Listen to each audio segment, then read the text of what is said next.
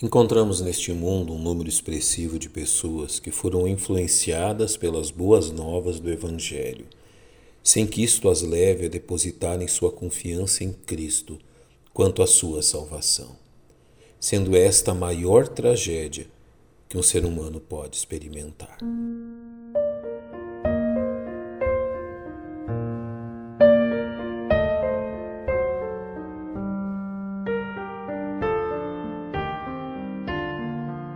O legado de Gamaliel. Encontramos nas Escrituras dois homens que recebem este nome.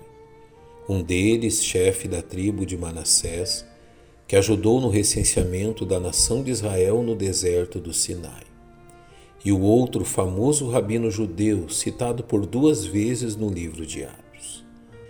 Uma destas menções é feita pelo apóstolo Paulo, referindo-se a Gamaliel como um de seus mestres no judaísmo Quanto a mim, sou judeu, nascido em Tarso da Cilícia, e nesta cidade criado aos pés de Gamaliel, instruído conforme a verdade da lei de nossos pais, zeloso de Deus, como todos vós hoje sois.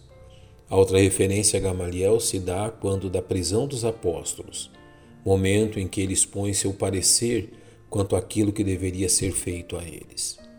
Mas levantando-se no conselho um certo fariseu, chamado Gamaliel, doutor da lei, venerado por todo o povo, mandou que por um pouco levassem para fora os apóstolos e disse-lhes: Homens israelitas, acautelai-vos a respeito do que haveis de fazer a estes homens, porque antes destes dias levantou-se Teudas, dizendo ser alguém. A este se ajuntou o número de uns quatrocentos homens, o qual foi morto e todos os que lhe deram ouvidos foram dispersos e reduzidos a nada. Depois deste, levantou-se Judas, o galileu, nos dias do alistamento, e levou muito povo após si. Mas também este pereceu, e todos os que lhe deram ouvidos foram dispersos. E agora digo-vos: dai de mão a estes homens, e deixai-os, porque se este conselho, esta obra de homens, se desfará, mas se é de Deus, não podereis desfazê-la, para que não aconteça serdes também achados combatendo contra Deus. E concordaram com ele. Chamando os apóstolos e tendo-os açoitado, mandaram que não falassem no nome de Jesus e os deixaram ir.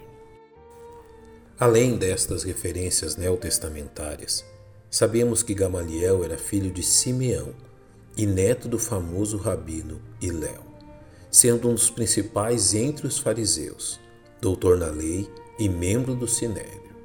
Lucas refere-se a ele como um homem venerado, o que é reconhecido pelo título que lhe é atribuído, Rabã, que significa nosso mestre, ao invés de rabino, meu mestre.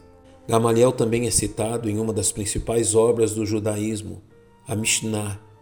Desde que o Rabban Gamaliel o velho morreu, não houve mais reverência pela lei. A pureza e a abstinência morreram ao mesmo tempo. Gamaliel foi usado por Deus a fim de cumprir seus propósitos, retirando os apóstolos dos olhos enfurecidos dos fariseus e sabiamente convencendo-os de que deveriam agir com moderação a fim de evitar combater contra Deus.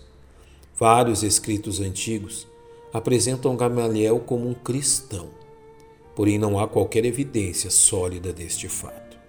O que podemos perceber e que fica evidente em seu parecer em relação aos apóstolos é que Gamaliel recebeu certa influência do cristianismo, começando por seu pai, Simeão, que foi o mesmo que tomou ao infante Jesus em seus braços, reconhecendo-o como o Messias. Um dos principais lemas de Gamaliel era: Procura para ti um mestre evita estar na dúvida, o que é lamentável, visto que aparentemente o próprio Gamaliel não o seguiu, procurando um mestre que lhe conduzisse aos pés de Cristo.